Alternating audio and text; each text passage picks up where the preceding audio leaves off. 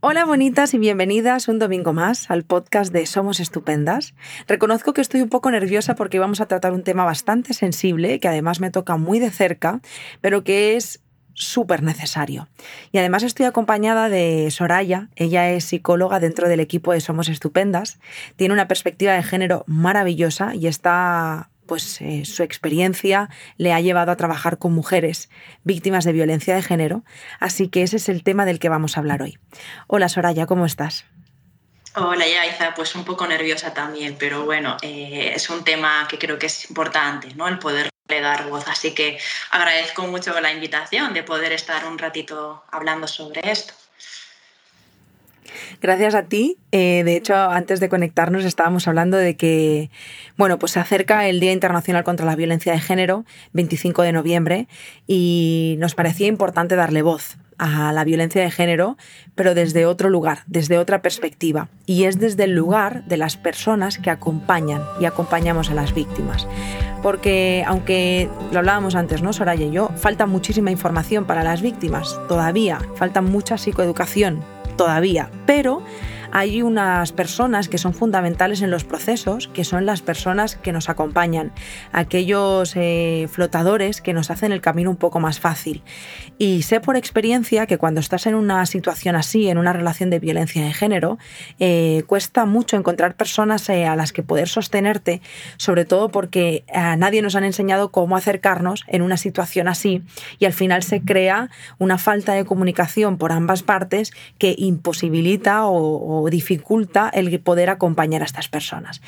Eh, aparte, por otro lado, que es lo que hablábamos eh, Soraya y yo, a menudo nos encontramos personas que llegáis eh, a nosotras diciéndonos, ostras, es que tengo una amiga, tengo a mi madre, a una persona de mi entorno cercana, una mujer que está en una relación de violencia de género o sospecho que pueda estarlo y no sé cómo ayudarla.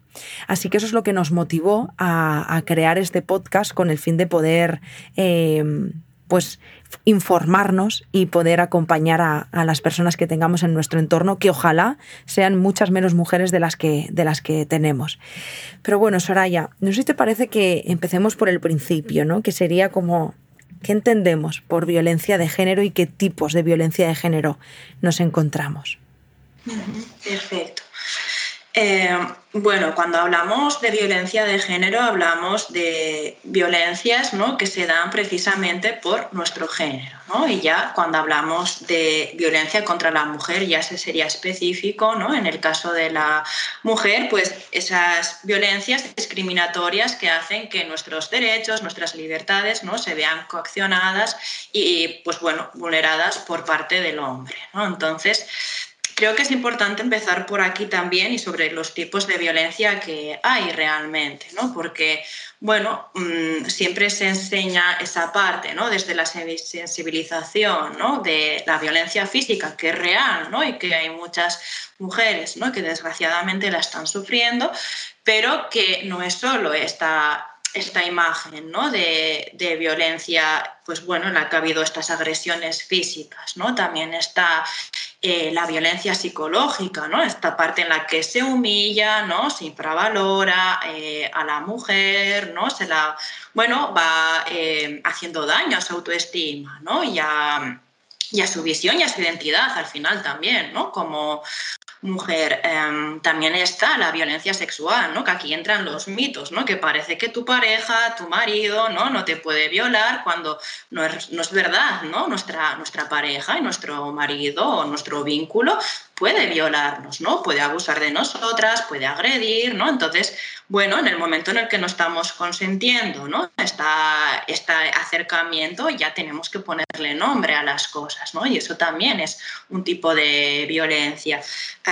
también está la violencia económica, ¿no? En el momento en el que o no nos dejan utilizar tarjetas de crédito, no podemos tener eh, un número de cuenta, o nos dice que nos tenemos que quedar en casa, ¿no? Que no podemos ir a trabajar, pues ya nos está quitando también esos recursos económicos, ¿no? A la hora de estar ahí. Eh, también está la, propia violencia eh, estructural, ¿no? De los roles, los mandatos, ¿no? Que se han ido ejerciendo, ¿no? En la sociedad, no olvidemos quién hace las leyes, ¿no? Y, y quién está, bueno, haciendo la parte más estructural, ¿no? Del mundo, eh, aunque poco a poco lo vayamos cambiando, ¿no? Pero bueno, ahí está todavía. Y, y, realmente también está esa violencia más espiritual, ¿no? Sobre nuestras creencias, ¿no? La, parte más religiosa, que es muy complejo. No que solo sea la parte de violencia eh, física y ya está, ¿no? Entonces, el poder nombrar todas estas violencias creo que es lo justo también, ¿no? Para empezar a hablar un poco de, de todo lo que hay detrás, porque a veces simplificamos, ¿no? Yo creo eh, todo esto, ¿no? Y bueno,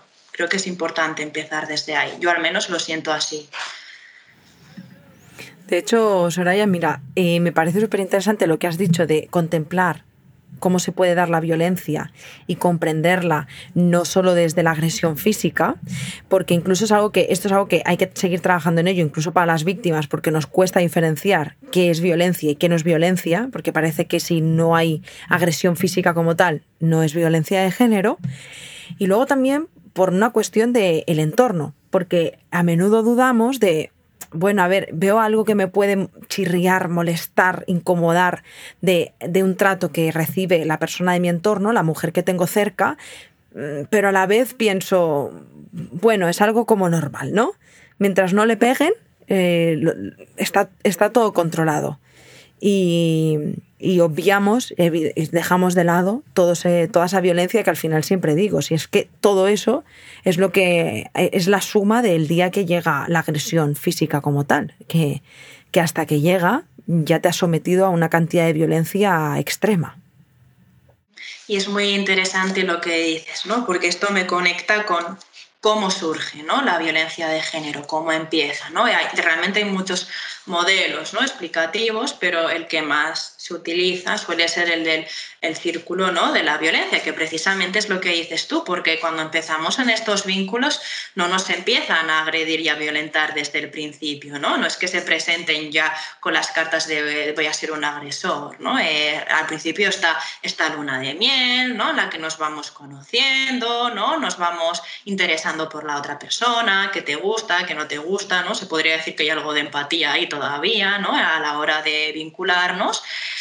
Pero eh, luego empezaría yo lo, que es la fase de acumulación, ¿no? Cuando ya empieza a haber conflictos, ¿no? Detalles y hacia celos, control, ¿no? Que empiezan a hacer ya, que empieza a haber estas disputas y que, bueno, las mujeres por un intento de controlar, ¿no? al agresor, a que no vaya más, empezamos a cambiar nuestro comportamiento, ¿no? Empezamos a callar cosas para que la otra persona no se enfade, ¿no? Empezamos a cambiar nuestra manera de pensar, de decir, ¿no? Siempre desde esta sensación irreal de que igual así la otra persona eh, no va a haber conflicto, ¿no? no va a haber agresión. Entonces empezamos ya a generar esta indefensión aprendida, ¿no? de que si yo estoy quietecita, ¿no? estoy parada, esto no va a ocurrir. Y es paradójico porque esto también hace que el agresor se meta más todavía, ¿no? porque no haces nada, ¿no? eres una inútil, eres como un mueble, ¿no? se empieza un poco ya a, generar esta retroalimentación hasta que llega la, fase de explosión, ¿no? que la explosión no siempre tiene que ser de manera física, ¿vale? Que también puede haberla, pero...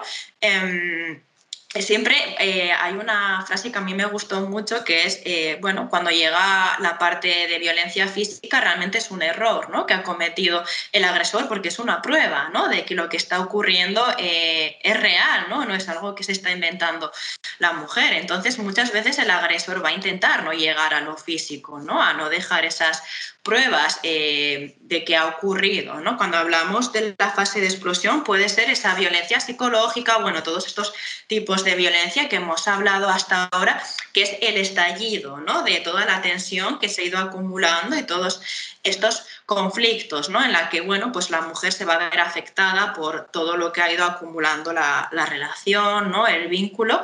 Y luego estaría la fase de arrepentimiento, ¿no? En la que el agresor, pues, dice que lo siente mucho, ¿no? Que va a cambiar, que y bueno, puede estar esa sobrecompensación de regalar cosas, ¿no? De hacer promesas, lo que hace que, bueno, pues desde la esperanza de la mujer diga, pues puede cambiar, ¿no? Esto puede ser que haya sido algo puntual, ¿no? Que no vuelva a ocurrir, se minimiza, ¿no? Realmente al principio lo que ha ocurrido, porque claro, esto implica también eh, asimilar como persona que me han agredido, ¿no? Y que estoy con una persona que me está agrediendo y ojo, no es fácil, ¿no? Ahora lo hablemos, lo hablaremos también, ¿no? Cara ya con el entorno, ¿no? Cómo puede estar influyendo. Entonces, claro, este círculo hace que el arrepentimiento sea como un refuerzo positivo otra vez hacia la mujer, ¿no? Y esa esperanza de que puede cambiar, volvemos otra vez, ¿no? A la fase de luna de miel, donde vuelva a haber esta cercanía, hasta que poco a poco se va reduciendo, ¿no? o eliminando incluso la fase de arrepentimiento, ¿no? Y de luna de miel y nos quedamos en el estallido constante, ¿no? Y, en la violencia constante ya en los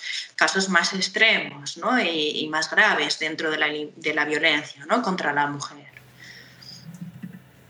Mm, me he sentido súper reflejada en, este círculo. Eh, es tal cual eh, lo estás describiendo, al menos así fue mi experiencia. Y, ahora metiéndonos más en cómo nos acompañan, em, te voy a compartir algo que me sucedió a mí, ¿vale? Yo estaba en una relación de violencia de género de esto hace unos 12 años. Y yo me acuerdo que en mi entorno, pues tampoco tenía muchas personas cerca. Eh, fruto también de eh, esta relación, una de las cosas que se dieron es apartarme de todo mi entorno. Por tanto, cada vez tenía menos personas en mi entorno. Tenía a una grandiosa amiga y compañera de trabajo eh, de la cual me fui desvinculando poco a poco porque lo que, me lo que me decía no me gustaba porque se acercaba a mí desde un ya Iza, sal de ahí, que eso no te hace bien, esa relación no te está, no te, está haciendo daño. Entonces, como tampoco me interesaba mucho lo que me contaba, me alejé. Pero en todo este proceso conocía unas, eh, bueno, eran compañeras de trabajo mía, no es que fueran grandes amigas, pero bueno, se acercaron a mí y una de ellas había estado en una, en una relación eh, similar unos meses anteriores. Estaba justo en su proceso de recuperación y de, pues, de hacer frente a una situación así. Y me acuerdo que ella un día fui a comer a su casa y me dijo, mira, Yaiza, te voy a, te voy a enseñar, es que además fue como muy así, muy repentino, ¿eh? eh te voy a dar un test que, que, me dio mi psicóloga en su momento para darme cuenta de si mi relación era una relación de violencia de género o no. Yo recuerdo la primera vez que escuché las palabras violencia de género, se movió algo dentro de mí en plan, literalmente pensé, no recuerdo si se lo llegué a decir, pero pensé, esta tía se ha vuelto loca. O sea, yo pensé, ¿qué, qué narices dices? O sea, que, o sea, vamos a ver, por favor, ¿cómo que violencia ni violencia? Que yo no estoy en una relación así, o sea, es que pensé, ¿de qué narices va esta mujer? ¿No? Pero me dijo, mira, yo entiendo que ahora no lo entiendas, yo entiendo que ahora esto te suene como súper lejano, yo entiendo que no te sientas eh, reflejada, yo entiendo todo lo que me vayas a decir, pero por favor, léelo. Si lo quieres hacer, bien, y si no, bueno, pero ah, léelo. Me acuerdo que me dio el test, em, tres frases me bastaron para que eso resonara en mí, literalmente tres frases. Y dije, wow. Me acuerdo que estaba cero preparada para leer algo así. Eh, se lo di, le dije que no, tía, que no, que estás muy equivocada, que a mí esto no me pasa, eh, porque claro, también entras en la parte de la culpa, de, ¿no? Y, y, he de decir que aunque ese momento ni estuviera preparada ni, ni fuera lo que igual necesitaba recibir, al mismo tiempo fue súper sanador para mí, porque le pude por primera vez ponerle palabras a lo que me estaba pasando, aunque esas palabras me asustaran, aunque me aterraran, aunque pensaba eh, que no me perteneciera y aunque pensara que todo fuera culpa mía y aunque lo que tú quieras, pero le puse nombre a algo, de algo que me estaba pasando. Y desde ahí eh, no paro de pensar en cómo podemos acompañar a las personas que están en una situación como la que yo estuve en ese momento y como la que se encuentran miles de mujeres todo el tiempo.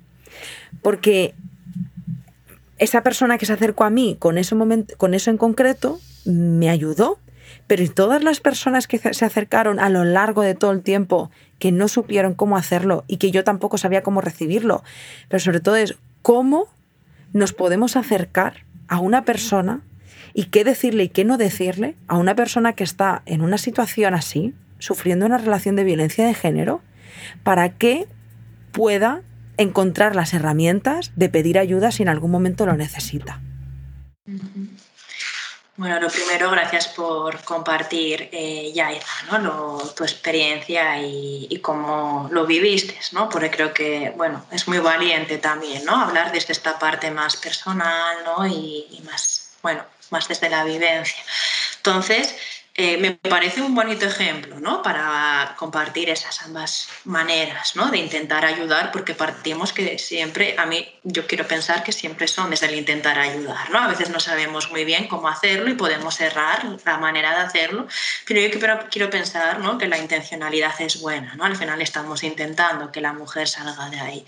Y lo primero es que no creo que haya una verdad absoluta. ¿no? Lo que le puede ayudar a, a una mujer, quizás a otra mujer no le ayude, ¿no? Pero bueno, podemos ir hilando un poco también en, esto, pero sí quería dejar claro que no hay una tecla eh, mágica que diga DIN, ¿no? Desde aquí ya haciendo esto la mujer va a ser consciente, ¿no? Porque no es tan fácil y por eso quería empezar por el círculo de la violencia, ¿no? Porque primero la propia persona que queremos acompañar, ¿no? Ya seamos familiares, amistades, tenemos que entender la complejidad, ¿no? De, de lo que es estar en esta relación, porque si no lo vamos a simplificar mucho con esto de, pero tía, vete de ahí, ¿no? ¿Qué haces ahí, ¿no? Eh, y no vamos a entender todo lo que hay detrás, ¿no? Que a veces la propia mujer necesita tiempo, ¿no? Para ir construyendo, para ir elaborando todo lo que está bueno, ahí, ¿no? Porque puede haber mucha culpabilidad, puede haber mucho miedo, ¿no? Y primero tenemos que entender cómo lo está viviendo la mujer, ¿no? Lo cual me conectaba a esas dos maneras, ¿no? De esas dos intervenciones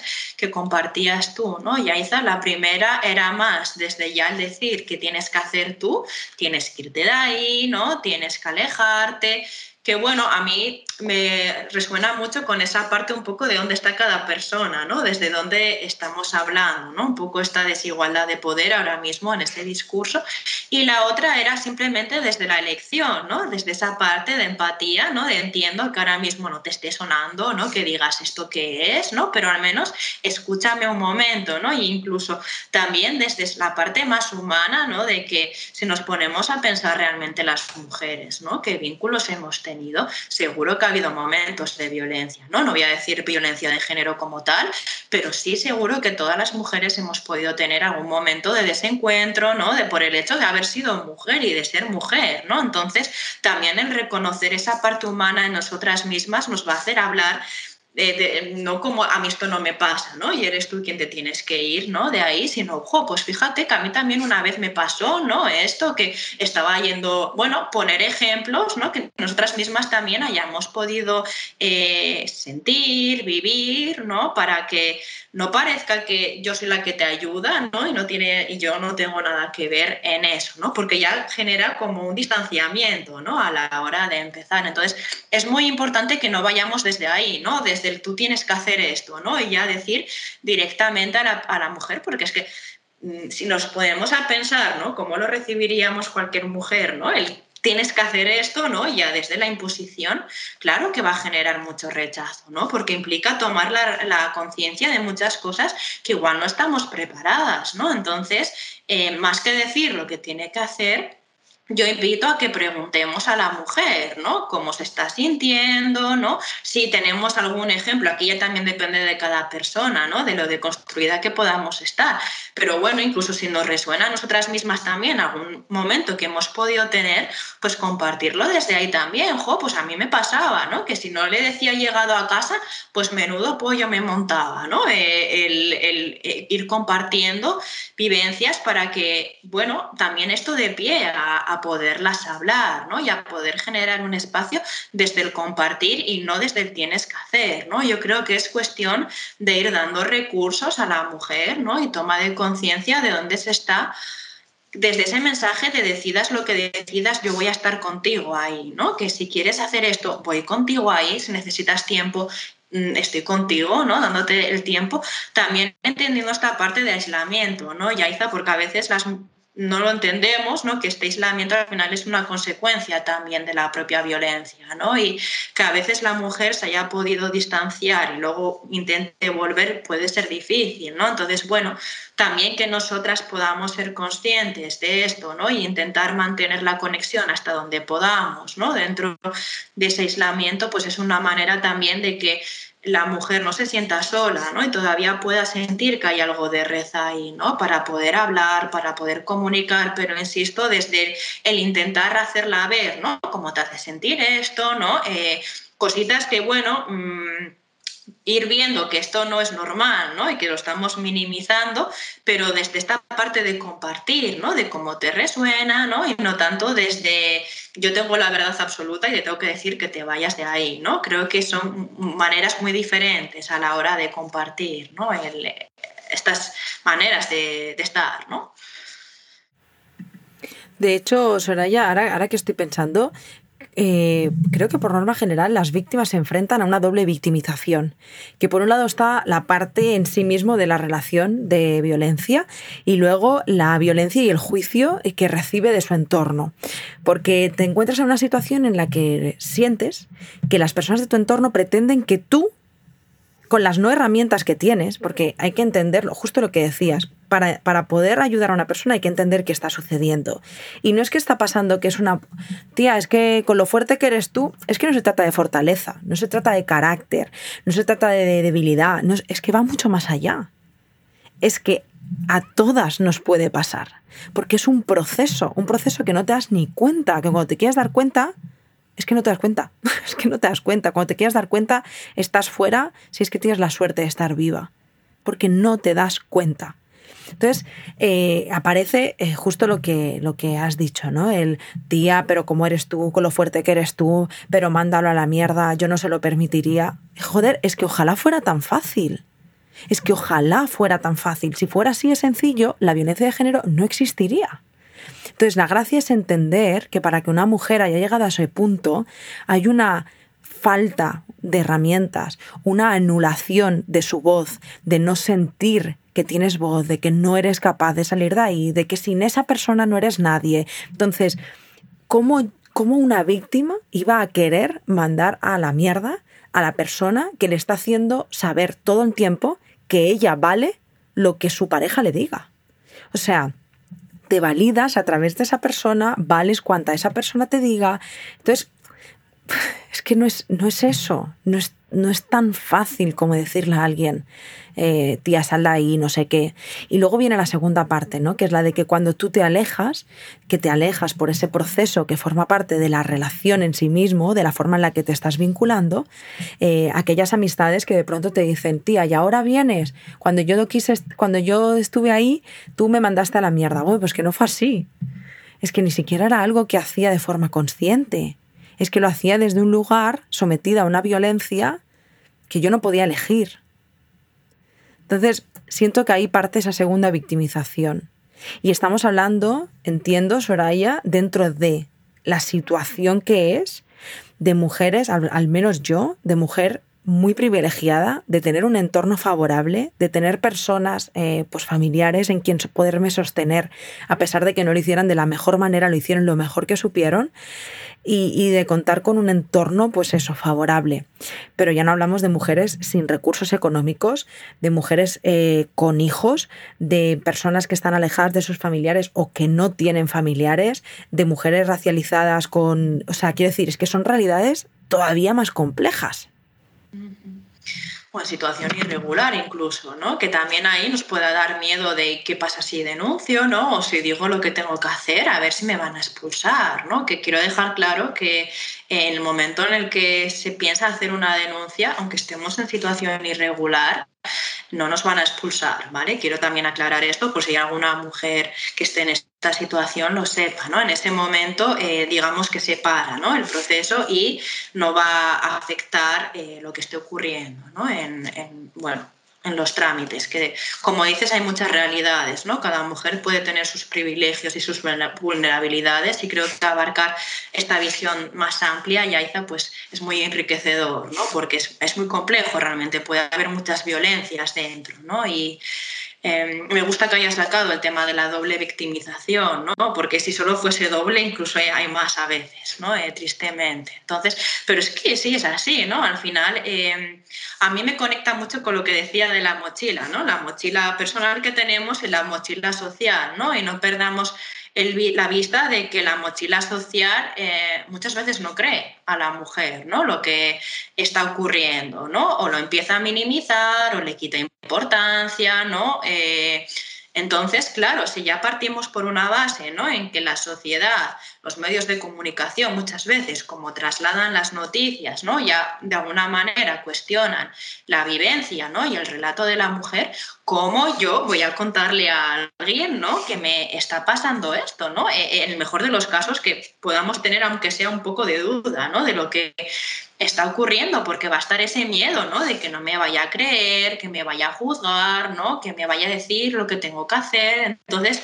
claro, por eso decía que tenemos que entender primero, antes de hablar con alguien, la complejidad del asunto, ¿no? Que no es ni que lo esté buscando, ¿no? Ni que le guste estar ahí, ni que, esté, ni que sea masoca, ¿no? Todas estas mitos que se han estado diciendo. Entonces, primero vamos a entender, antes de acompañar a alguien, qué complejo es ¿no? este asunto em, para poder acompañar desde otro lugar que no sea el que haces, que no te has ido, es que, ¿no? Y también lo que decías, entender que si la persona se ha aislado, no, no, la mujer se ha aislado, no ha sido una elección de yo elijo ver, eh, irme de aquí, ¿no? Sino que muchas veces es la consecuencia, ¿no? De, del, temor que está ejerciendo, ¿no? El agresor entre, porque es, es muy perverso, ¿no? Porque la persona, ¿no? o el agresor que nos hace ver que no, no vas a encontrar a nadie como yo, ¿no? Que nadie te va a querer como yo, a la vez te está aislando, ¿no? De, del entorno, ¿no? Entonces es, muy perverso realmente, ¿no? Lo que ocurre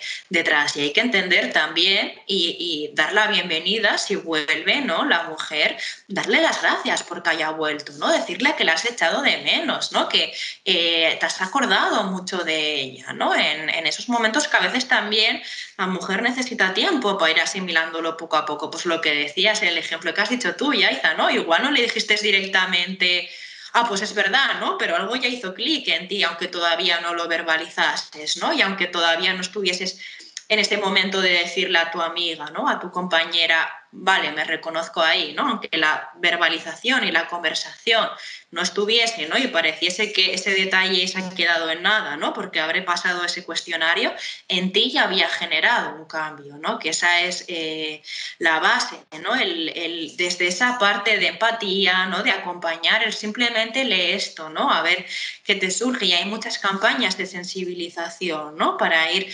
trasladando poco a poco. Eh, tenemos a la, maravillosa Pamela, ¿no? Con su discurso de no solo duren los golpes, ¿no? Que hay muchas maneras de ir eh, viendo con la persona, ¿no? Poco a poco, oye, pues eh, que fíjate, ahora que tenemos las redes, ¿no? Y que se mueve tanto contenido, tanto material de calidad, el ir compartiéndolo, ¿no? Poco a poco, ojo, pues mira que yo he leído esto, no desde esta parte de esto te pasa a ti, ¿no? Sino, mira, he leído esto y a mí me ha resonado, ¿no? Qué complicado es, ¿no? Y simplemente desde cómo te está haciendo sentir a ti ese post, ese monólogo, ¿no? Poniendo el foco en tu sensación, el compartírselo a la otra persona, ¿no? A ver cómo le resuena, es que es tan diferente, ¿no? El mandárselo desde la parte de elección, ¿no? A ti te está pasando esto, a, mira cómo me remueve a mí esto, ¿no? Como mujer, ¿no? Como persona, eh, esto me genera esto, ¿no? Y aquí ya estamos lugar, dando lugar a una conversación, ¿no? Más horizontal, no tan vertical, ¿no? De lo que tienes que hacer. De hecho, te estoy escuchando y pienso, creo que es justo esto, el acercar herramientas, recursos que gracias eh, a Internet cada vez tenemos más y hacérselo llegar de forma desinteresada, de, bueno, a ver qué te parece, ¿no? Y creo que hay una cosa que el, el otro día grabábamos, bueno, el otro día fue hace ya un tiempito, un par de meses, pero grabábamos con, con June un podcast eh, que se llamaba Cómo ayudar a alguien que lo está pasando mal. Y creo que hay mucha información de ese podcast que se puede recoger en este. Y a veces hablamos simplemente de acercarnos a esa persona y decirle, sin decirle, sé que estás pasando por algo así, oye, mira, simplemente me gustaría decirte que si en algún momento me necesitas, yo estoy aquí. No te voy a juzgar muy lejos de eso, te voy a sentir, o sea, te voy a acompañar y voy a entender lo que me digas. Y ya está. sea, quiero decir que igual no hace falta, ¿no? Ya entrar es que tú estás en una relación que mira lo que te hace tu pareja porque no sé qué. Eh, a veces es tan sencillo como decir simplemente, mira, si en algún momento me necesitas, yo soy una persona en la que puedes contar. Y ya está. Porque cuando estás dentro de ese hoyo, eh, aquellas cosas, esa información que te llega, como por ejemplo has dicho el gran monólogo de, nuestra eh, compañera Pamela, si te llega una información así o un post de Instagram, algo que, que te resuena y de pronto esa misma persona te dice, oye, estoy aquí, es que te da muchísima fuerza. Porque igual no sales en ese momento, ni pides ayuda en ese momento. Igual tardas un mes, tardas un año, pero en algún momento te vas a sentir preparada para hacerlo y vas a poder contar con esas personas. Pero esto, esto me viene, Soraya, y, y, puede ser que alguna persona que esté escuchando este podcast lo piense y es, vale, perfecto, esto estamos hablando de un ideal. Pero ahora vamos a hablar de un caso súper complejo donde ya hay una evidencia de, agresión física o, no, pero es como muy evidente, eh, o incluso veo una agresión en la calle o, lo veo en mi amiga constantemente en actos que tiene su pareja una y otra vez. Y veo que es una situación límite y muy crítica. Entiendo que el procedimiento pueda ser ligeramente diferente, porque también nace de ti ese malestar que genera ver a una persona en una situación tan crítica. Y ahí nos llega mucho la pregunta de, ¿qué puedo hacer yo desde fuera? ¿Denuncio? Eh, la relación, el, acto eh, o no denuncio? ¿Cómo, puedo reaccionar frente al, tema de las denuncias? Claro, aquí ya entremos, perdón, ya en, el riesgo real de, las agresiones ¿no? o de la violencia. Cuando, claro, partamos por la base de que este problema se ha tomado como algo privado, ¿no? Algo que se ocurre en la casa, hay que taparlo, se tiene que resolver en la casa, ¿no? Y eh, no es verdad, es un problema social, ¿no? Todas las personas eh, tenemos que ser conscientes y si podemos intervenir, ¿no? Entonces, en el caso que planteabas tú ya, Yaiza, ¿no? En la que ya hay pruebas, ¿no? En el que incluso las has podido presenciar, ¿no? Em, que hay un riesgo real, ¿no? De que a la mujer le pueda pasar algo, claro, porque dentro de la, de la mm, violencia contra la mujer, se, claro, se mide por riesgo, ¿no? El riesgo que tiene de que realmente sufra una agresión, que a veces pues, se falla ¿no? en este termómetro. Cuando somos conscientes de que el riesgo es grave, ¿no? de que hay mucho grave, eh, siempre vamos a animar ¿no? a ser nosotras mismas quien, eh, si lo sabemos, lo denunciemos, ¿no? aunque en ese momento a la mujer no le gusta y se pueda enfadar, ¿no? porque, ojo, lo tenemos que asumir también, ¿no? que eh, la mujer posiblemente bien no se lo tome ¿no? en, en ese momento eh, por su proceso. Si lo hemos vivenciado, ¿no? si el riesgo es muy grave de que la mujer pues eh, pueda tener una agresión, incluso un asesinato, claro que sí, ¿no? Es un problema social, ¿no? Eh, animamos a, poder denunciar, ¿no? Las personas que lo estemos vivenciando o que haya pruebas, ¿no? De, que esto es así, ¿no? Em, si no es tan grave, siempre vamos a intentar eh, promover que sea la propia mujer, ¿no? Quien con nuestra ayuda, ¿no? Como estábamos diciendo ahora, ir acompañando, ir haciendo esos clics poco a poco, ¿no? Dentro de la mujer para que vaya cogiendo fuerzas, ¿no? Y decida si quiere denunciar o no, ¿no? Porque hay muchas hay que entender la complejidad que hay detrás, ¿no? Igual depende económicamente del agresor, igual está en una situación muy precaria, ¿no? Entonces, hay que entender primero todo lo que hay detrás eh, más allá que denuncie o no, al menos que pida ayuda, ¿no? que es muy diferente. Una cosa es denunciar, que denunciar ya implica un juicio, ya implica tener que estar también emocionalmente en un punto ¿no? y psicológicamente para poder eh, gestionar toda la violencia que se puede dar ¿no? en la parte institucional, ojo, porque no es tan fácil de a la denuncia y ya está, ¿no? Eh, la mujer también tiene que estar preparada para asumir todo esto, ¿no? Y igual primero hay que hacer unos previos con los, eh,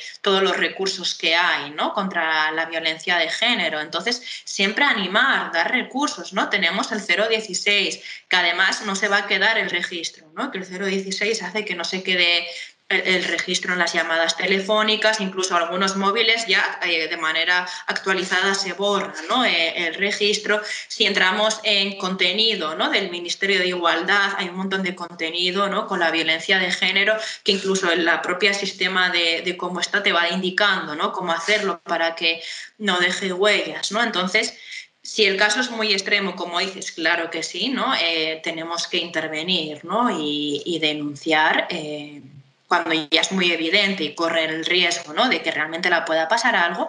Pero si está siendo más útil ¿no? y todavía no ha llegado ahí, siempre va a ser mejor intentar acompañar a la, a la mujer para ir preparándola, ¿no? que vaya cogiendo las fuerzas, porque, insisto, no es tan fácil. ¿no? En el momento en el que ya empiece a hablar, eh, puede haber mucha violencia institucional detrás, ¿no? pero pruébame esto que estás diciendo, ¿no? porque al final vamos a tener que estar buscando pruebas que evidencien que esto es así, que si hay una prueba física hay una prueba física, ¿no? Está ahí, pero claro, si no la hay, estábamos hablando de que hay muchos más tipos de violencias, ¿no? Y esas violencias son mucho más difíciles de poderlas em, expresar, ¿no? Y de poderlas vivenciar en juicios. Entonces, más allá de denuncia o no denuncia, animar a que al menos lo hable con recursos, ¿no? que al menos haya personas especializadas que le puedan asesorar, ¿no? que le puedan dar información de lo que está ocurriendo y a partir de ahí que al menos la mujer ya vaya decidiendo qué es lo que puede hacer. ¿no? Incluso podemos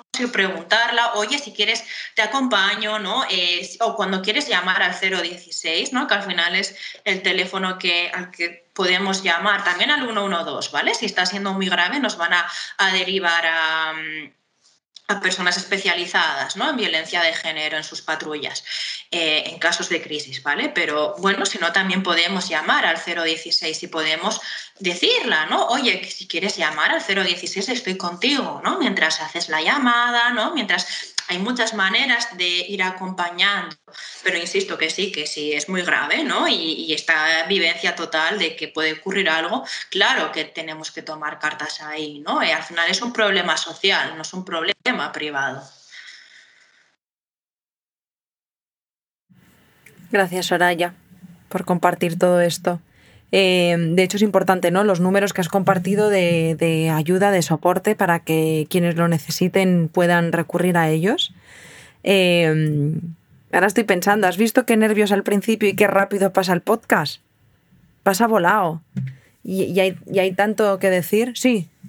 Sí, cuando hablábamos de recursos que se me estaba olvidando, también quería decir que está la Fundación ANAR, ¿no? que son para los menores si creen que pueden estar, porque bueno, nos estamos centrando en la mujer, pero no olvidemos que también hay más personas que también son víctimas ahí. ¿no? Entonces, si está habiendo menores ¿no? o algún menor puede intuir que está ocurriendo algo ahí, también está el contacto, que bueno, ahora mismo no tengo el teléfono a mano, pero eh, si buscamos la Fundación ANAR, eh, que está en Madrid, eh, también asesora ¿vale? a los menores y les puede ir diciendo también un poco cómo gestionarlo, ¿no? por ir eh, ampliando un poco también. Perdona que te haya interrumpido.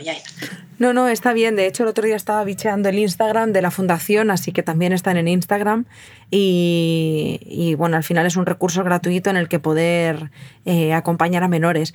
Que de hecho yo tengo una, una relación digital, pero con con Patricia. Bueno, ella es eh, víctima de violencia de género, mm, pero mm, en su momento pues era menor. Quiero decir, su madre sufría por parte de su padre y al final se habla muy poco de la victimización de la infancia dentro del entorno de la violencia de género, ¿no? Y, y que es una evidencia que está ahí, que está muy latente y que hay que proteger al menor también en toda esta ecuación. Así que gracias Soraya por compartir esta parte también súper importante. Y, bueno, seguro que nos quedan muchísimas cosas por decir. Es un tema que es infinito. Eh, de parte de Somos Estupendas, eh, nos esforzamos mucho cada día en poder acercar herramientas que puedan ser útiles en, el campo de la salud mental, en cómo poder em, afrontar una situación así.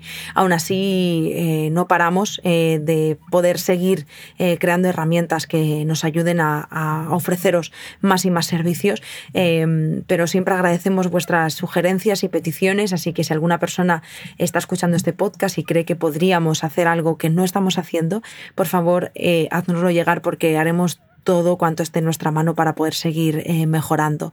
Y Soraya, quiero darte las gracias infinitas por toda la información que has aportado. Gracias de corazón. Gracias a vosotras por invitarme, Yaida. Bueno, y a vosotras, gracias por estar aquí un domingo más, por eh, escucharnos, por compartir el podcast y por hacer que la salud mental llegue cada vez a más y más personas. Este podcast es importante que lo puedas compartir con cualquier persona que esté en, tu entorno, porque eh, fíjate que, por desgracia, muchas de nosotras conocemos personas que están, mujeres, que están sufriendo una, situación así. Así que esto nos da herramientas para poder eh, acompañar a personas, a mujeres que se encuentran en una situación así. Así que gracias de corazón. Y, bueno, ha sido un podcast muy especial. Ojalá eh, yo o cualquier persona de mi entorno lo hubiera podido escuchar en su momento. Y, y nada más, que os doy las gracias. Gracias, Soraya. Gracias a todas vosotras por estar aquí y nada más, nos vemos y nos escuchamos el domingo que viene. Gracias, chao.